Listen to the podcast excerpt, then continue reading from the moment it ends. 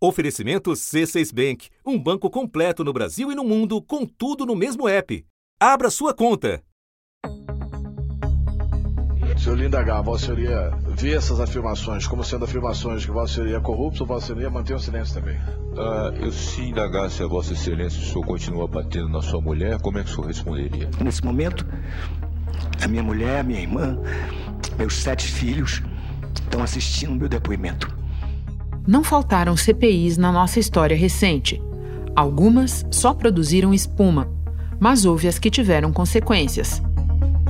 Como a que derrubou Fernando Collor em 92. Eu pessoalmente ia buscar o, o dinheiro no Brasil Jet e aconteceu várias vezes e quando chegava com dinheiro, passava para a dona Ana, ela fazia a distribuição do dinheiro para pagar os funcionários da residência. Eu levava de imediato e pagava os funcionários. A dos anões do orçamento, no ano seguinte, que vem o caso é o seguinte, é que a minha vida, até eu deixar essa, esse orçamento, eu realmente vi dificuldade financeira.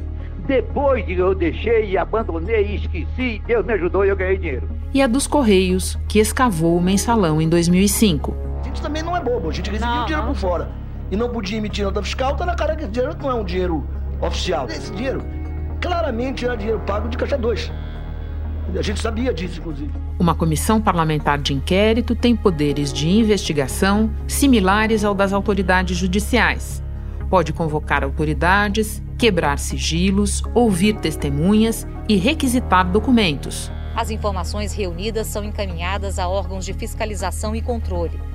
E a CPI pode pedir a continuidade das apurações, o que pode resultar em desdobramentos na Justiça. Agora, diante de 370 mil mortos e de uma gestão da pandemia que está entre as piores do mundo, o Senado da República está prestes a instalar sua comissão. Todos que eu conversei têm plena consciência que essa é a CPI mais importante que nós tivemos no Congresso Nacional. E o Brasil está de olho nela. Da redação do G1, eu sou Renata Loprete e o assunto hoje é a CPI da Covid. Tudo o que você queria saber sobre ações e omissões do governo Bolsonaro na pandemia e que agora os senadores poderão perguntar. Para me ajudar neste guia, o convidado é o jornalista Carlos Andreasa, âncora da CBN e colunista do jornal o Globo. Segunda-feira, 19 de abril. Andreasa, são muitas as perguntas a fazer nesta CPI. Eu te proponho que a gente comece com aquele que é, talvez, o assunto mais essencial de todos: a vacinação. A essa altura, nós sabemos que o governo federal teve oferecidas, ainda no meio do ano passado, milhões e milhões de doses da Coronavac no final de julho e outras dezenas de milhões da vacina da Pfizer em agosto.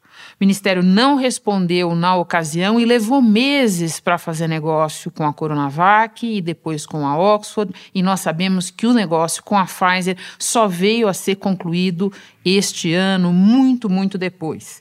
Então a primeira pergunta seria: por que demoraram tanto a procurar e comprar vacina? Havia uma conversa do governo, e é uma conversa ideológica, sobre o compromisso de somente estabelecer contratos bilaterais.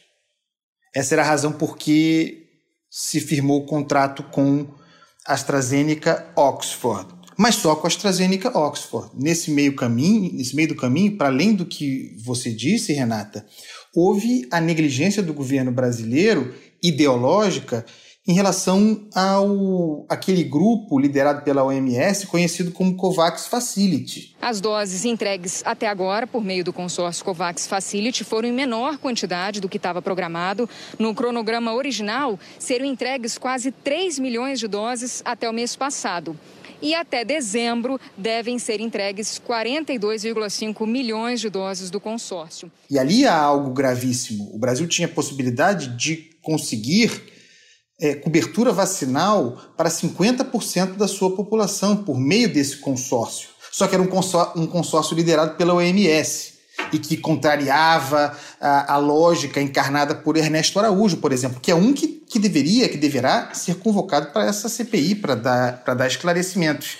Você falou da, da vacina Pfizer. Nós teríamos, tivéssemos fechado o acordo em setembro, bilateral, como o governo diria, dizia que, que queria fazer, nós teríamos é, vacinas da Pfizer, 3 milhões de vacinas, eles consideravam frustrante esse número, até março de 2021, março que já passou. Então, 3 milhões de doses a menos a, a vacinação da nossa população. Também isso um dado para ser esclarecido. Eu acompanhei a primeira reunião da Pfizer no nosso ministério, as colocações da, do CEO da empresa foram realmente muito duras. E eu fui deixando. Nós não nos responsabilizamos por qualquer efeito colateral.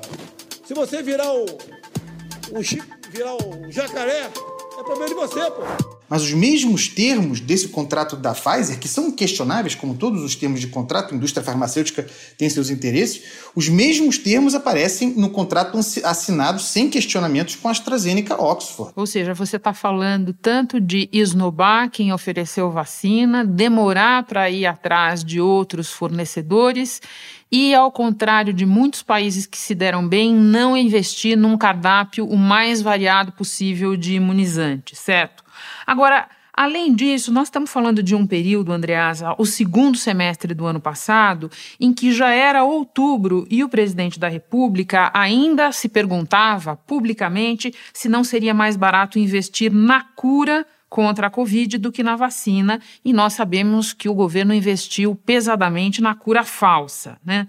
Quando ele deu essa declaração, a cloroquina já estava mais do que desacreditada no exterior e, é, no entanto, aqui foi o que se viu. Eu te peço que lembre para nós como é que se deu o investimento do governo com a ajuda das Forças Armadas, em que o governo foi proativo nessa questão do inexistente tratamento precoce. Esse talvez seja o elemento mais grave entre tantas gravidades a serem investigados na CPI, que é não apenas o discurso. É, entende que a cloroquina pode e deve ser usada desde o início, apesar de saberem que não tem uma, uma confirmação científica da sua eficácia. Né? Mas o investimento de recursos da União, recursos previstos no orçamento, no orçamento de guerra é, criado no ano passado para investimento no combate à pandemia, em vez de se investir em vacinas, por exemplo, em vez de se investir em comunicação, outro ponto importante, comunicação mal feita, mas no caso da cloroquina. O dinheiro para financiar a produção saiu da medida provisória 940, editada em abril do ano passado pelo presidente Jair Bolsonaro, para o enfrentamento de emergência do novo coronavírus. A MP abriu crédito extra de 9 bilhões e 400 milhões de reais. O Ministério aponta a quantidade de cloroquina distribuída, somando a aquisição do Ministério da Saúde e a produção do Laboratório do Exército. Mais de 5 milhões e 400 mil comprimidos de cloroquina 150 miligramas. E, particularmente, alguns milhões desses recursos para os laboratórios do Exército. Essa é uma questão que eu queria te fazer em específico. Como é que o Exército fica nessa história? Me parece obrigatório que tanto o ex-ministro da Defesa, general Fernando Azevedo Silva, e o general Pujol, há pouco saído do comando do Exército, é, sejam convocados para essa CPI, é, respeitando os critérios é, para convocação de militares, sejam convocados para prestar esclarecimentos sobre a adesão dos militares, na forma dos laboratórios militares, para a produção de cloroquina, o que é gravíssimo, considerando que já se sabia da ineficácia desses remédios. Mesmo assim, os laboratórios produziram e temos estoque até hoje disso, né? apesar da farta distribuição desses kits é, para tratamento precoce, é, é, as respostas do Exército ainda não foram dadas. Bom, vamos então passar para o ponto dos medicamentos, estes sim essenciais, dos quais a gente não tem mais estoque. Eu me refiro aos sedativos, aos analgésicos, que compõem o chamado kit intubação, vital para os pacientes graves de Covid. Os alertas das autoridades de saúde de que os nossos estoques vinham baixando, eles precedem essa onda crítica, esse agravamento da pandemia que a gente está vivendo agora. Existe um ofício do Conselho Nacional de Saúde mostrando que em agosto o Ministério da Saúde cancelou uma operação para comprar medicamentos do kit. Por quais motivos, Carlos? Na hora que o governo estiver diante da CPI, o que, que ele vai ter para dizer a esse respeito? A justificativa, naquela ocasião, em agosto de 2020, Renata, foi preço. Né? O, o, o Ministério da Saúde alegou que a importação desses medicamentos é, se daria com preço exorbitante. Os governadores de 23 estados e do DF chegaram a assinar uma carta conjunta pedindo que o Ministério fizesse uma compra centralizada no mercado nacional ou aquisição por intermédio da OPAS no mercado internacional. O Ministério falou que a compra de medicamentos e equipamentos é responsabilidade de estados e municípios. Mas que a demanda se impunha, de modo que era necessário ter esses medicamentos e pagar aquele preço.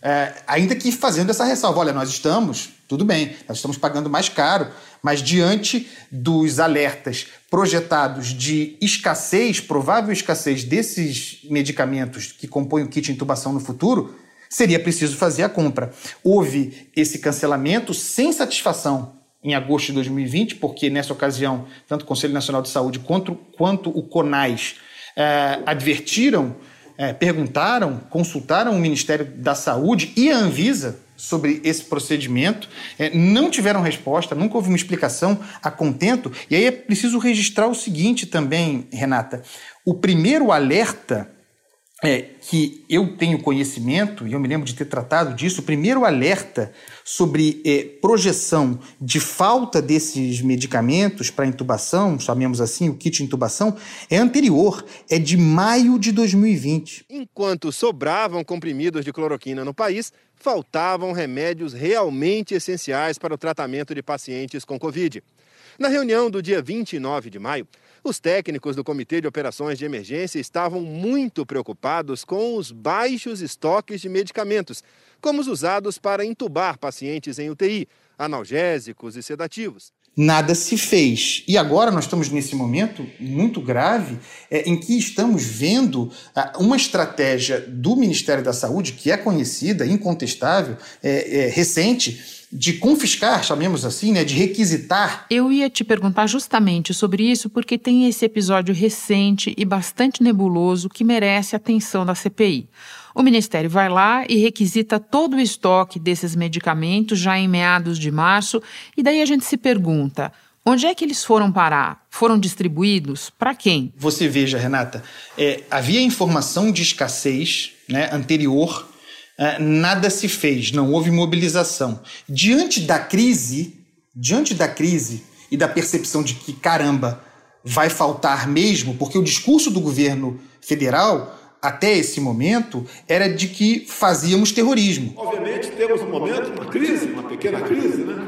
Um, no meu entender, muito mais fantasia, a questão do coronavírus, que não é isso tudo que a grande mídia propala ou propaga pelo mundo todo. Então, naquele momento em que de fato se concretizou o que se projetava e nós simplesmente éramos, éramos intermediários noticiando é, essa, essa perspectiva, o governo muda de estratégia, não, não comprou, cancelou as importações, nada fez a respeito, diante da crise, é, determina que todos os produtores nacionais é, é destinassem esses medicamentos para o Ministério da Saúde. Então centraliza, então tem essa questão. E aí tem, obviamente, um elemento, não, não, posso considerar que seja má fé, entra um elemento que, muitas vezes combinado com a má fé, agrava a situação, que é a incompetência do governo. A, a incapacidade, estamos falando da, da, gestão de Eduardo Pazuello, a incapacidade de centralizar, portanto, de coordenar e de fazer distribuição desses, desses conteúdos, desses medicamentos. Chegaram ao Amazonas as 76 mil doses de vacina enviadas por engano pelo Ministério da Saúde ao Amapá. O Amazonas tinha recebido apenas 2 mil doses. Que era a quantidade prevista para o Amapá. Então é muito provável, Renata, que é, a pergunta para onde foram mandados é, não, não seja exatamente a precisa. Não foram mandados. Muito possivelmente ainda estão estocados em centrais de distribuição do Ministério da Saúde. Também uma questão a ser levantada pela CPI. Como foram encontrados, por exemplo, meses atrás, aqueles testes de Covid todos sem uso num galpão aqui próximo do aeroporto de Guarulhos. Quase 7 milhões de testes para detectar Covid adquiridos pelo Ministério da Saúde estão perto de perder a validade. Quando a gente fala em desabastecimento e as suas consequências graves para os hospitais, é impossível não lembrar de outra pergunta que Pazuello certamente vai enfrentar na CPI, que é a da falta de oxigênio em Manaus no início do ano, quando a capital do Amazonas enfrentou o seu pior momento. O governo tem algo a dizer em sua defesa sobre aquele momento, Andreasa? Como é que você acha que esse assunto vai bater no Pazuello na CPI? Eu acho que é a grande exposição de Pazuello nessa CPI e, e me parece que é o, pelo menos por, por enquanto, né, de partida antes da CPI começar, o ícone dessa CPI. Quando pensamos em CPI, qualquer um que pense nessa CPI a primeira imagem que virá, se não for a primeira, será a segunda, é a questão do oxigênio em Manaus. O estoque de oxigênio nos hospitais acabou e pacientes agonizaram sem poder respirar. O colapso que se anunciava veio de forma devastadora. Temos uma notícia de que o oxigênio está acabando. O oxigênio vai acabar em uma hora.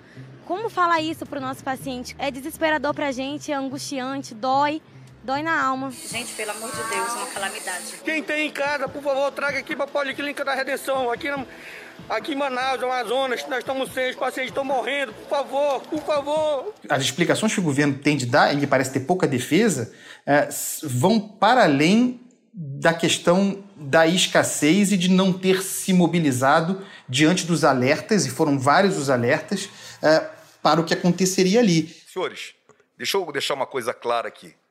Eu faço primeiro uma pergunta a todos os brasileiros: o que, que o Ministério da Saúde tem a ver com produção, transporte, distribuição e logística de oxigênio? Depois vocês têm que perguntar aí a vocês mesmos, tá? O que, que o Ministério da Saúde tem a ver com isso? Tem também a reação do Ministério da Saúde a, a, aos alertas e à pressão da sociedade e também da imprensa é, inclusive com manifestações do Supremo cobrando manifestações dos responsáveis do Ministério da Saúde. Há um inacreditável vai e vem de versões oficiais do Ministério da Saúde sobre quando foram notificados. Tem umas três ou quatro datas de notificação. É, não, nós sabíamos aqui. Não, não, não era bem assim, não. Era antes. Então, esse, essa bateção de cabeça para não outra coisa, para geração de desculpa, tem de ser um dos pontos centrais é, dessa, dessa CPI. Vamos lembrar que no dia 14 de janeiro, auge da crise, da falta de oxigênio em, em Manaus, crise deflagrada, uma segunda força-tarefa do Ministério da Saúde vai a Manaus, inclusive o ministro Pazuello. E lá em Manaus, diante da, dessa crise, o ministro e os seus fazem discurso de defesa de tratamento precoce, enquanto faltava oxigênio em Manaus. Manaus não teve a efetiva ação no tratamento precoce com o diagnóstico clínico no atendimento básico. E isso impactou muito a gravidade da doença. Então tem muitas explicações. Aliás, Renata, me permita fazer aqui uma, uma, uma, uma, uma janela Lógico. sobre a CPI, porque essa questão do oxigênio em Manaus é o principal exemplo para desmontar aquela conversa de que a CPI é, não quer investigar estados e municípios e que só investigará para destruir o governo federal. E aí teve aquela proposta de CPI é, inconstitucional do senador Girão, que absurdamente foi anexada, embora numa hierarquia menor a do senador Randolfo Rodrigues, esse é o caso clássico da geração de facto conexo. Aqui você tem um exemplo concreto do que acontecerá, eu garanto que acontecerá. Será impossível e seria irresponsável e, e até mesmo desonesto intelectualmente investigar a questão do oxigênio em Manaus e não chegar à participação do governo do Amazonas e da prefeitura de Manaus nessa história. Está dada a resposta porque, sem precisar daquela histeria toda, se chegará naturalmente a estados e municípios, quando for o caso, não abaciada, uma investigação de CPI. Andreasa, já que a gente chegou ao Pazuello, boa hora para a gente lembrar que ele não será o único ministro da Saúde a sentar na cadeira da CPI. O governo já teve quatro na pandemia, está no quarto, né? E a CPI poderia, por exemplo, tentar entender como é, o que, que aconteceu com o famoso programa de testagem do Nelson Teich, o Breve. Ele disse ao sair que o plano estava pronto para ser implementado.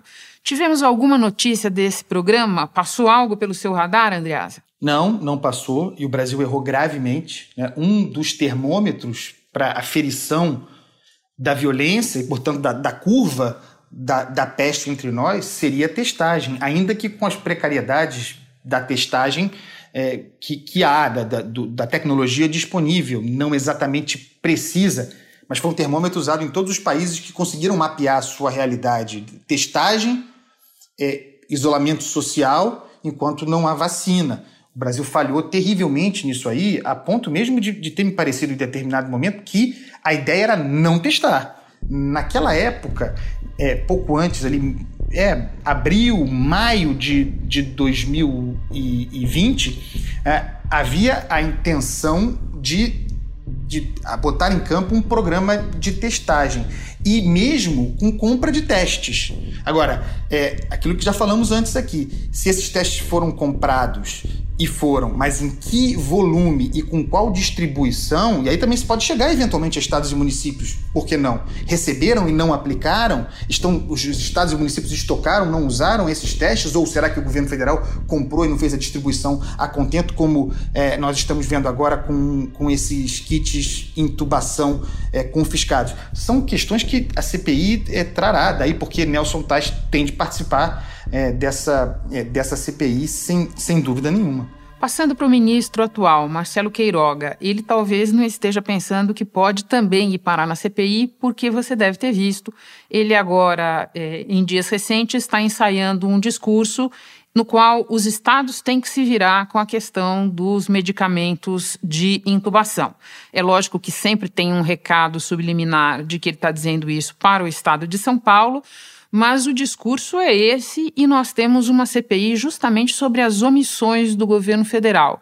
No que, que isso pode dar, Andreasa? É, bom, eu acho que o Queiroga tem que ser chamado a participar dessa CPI, mesmo que para fazer esse discurso. Vamos considerar que, embora ele não possa ser responsabilizado pelos atos de Pazuello, ele, por exemplo, participou daquela, daquele momento constrangedor em que Pazuello, é, chutando balde, no momento em que se despedia do ministério, fez acusações graves.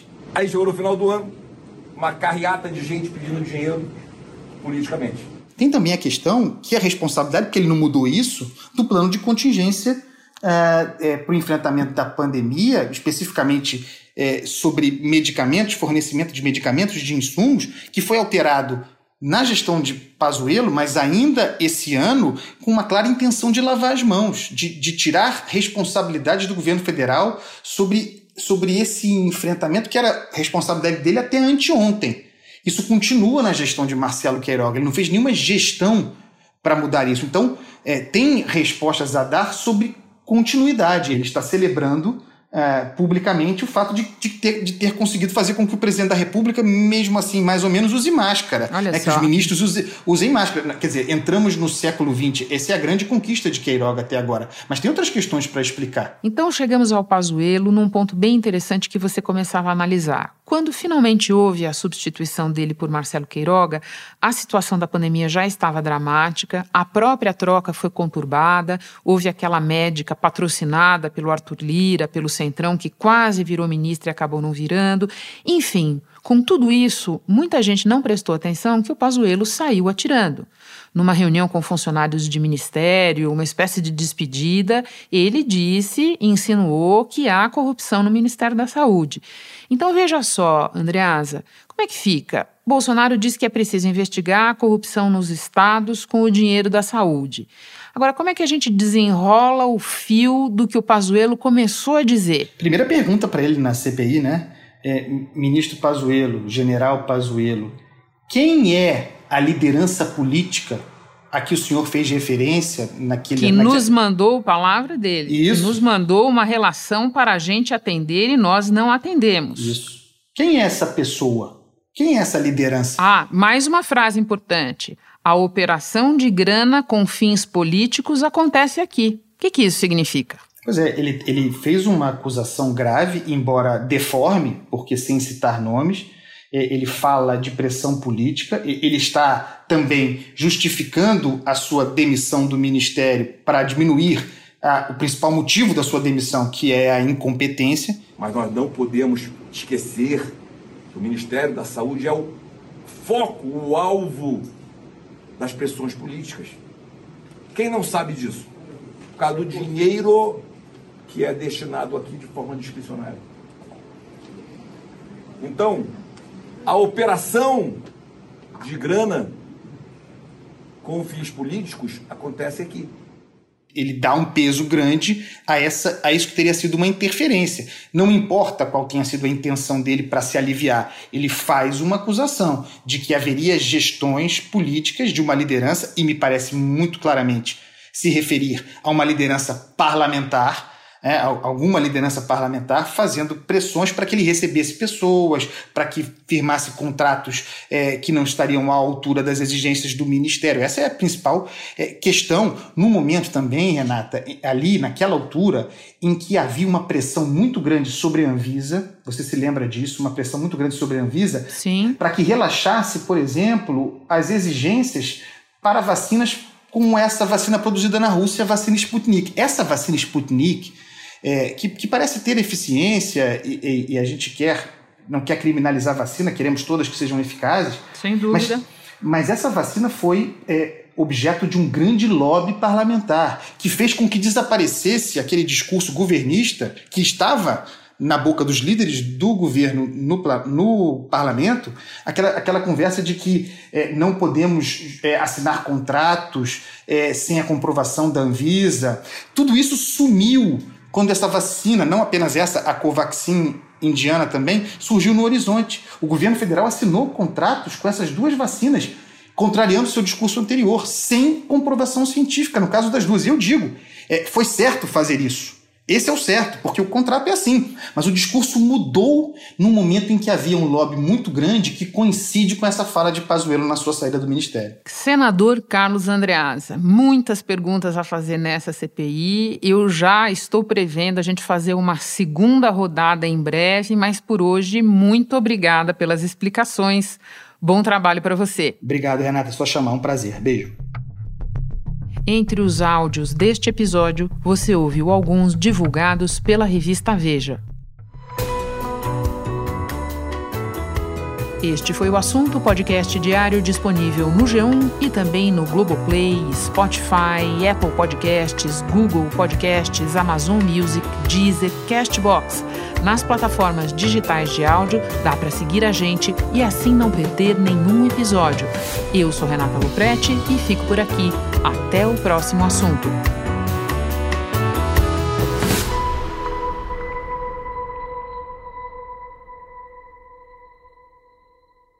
Você no topo da experiência financeira que um banco pode oferecer. Escolha um banco completo no Brasil e em qualquer lugar do mundo. Abra sua conta no C6 Bank.